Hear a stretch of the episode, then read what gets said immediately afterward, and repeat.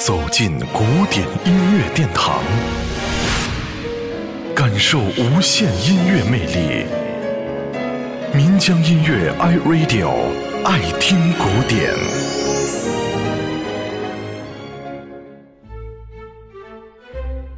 马斯奈的冥想曲又叫《沉思》，原曲为马斯奈的歌剧《泰伊斯》第二幕第一场与第二场中间所奏的间奏曲。因此，又被称为泰伊斯冥想曲。歌剧通过美丽的泰伊斯与神父之间人性与宗教的相互纠葛，向人们展示了爱情的美好。